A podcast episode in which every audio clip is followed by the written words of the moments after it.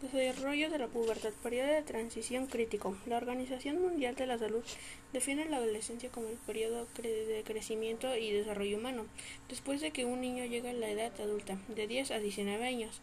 Es una de las etapas de transición más importantes de la vida humana. Se caracteriza por un ritmo acelerado de crecimiento y cambio, que solo puede ser superada por un bebé que lo ha experimentado.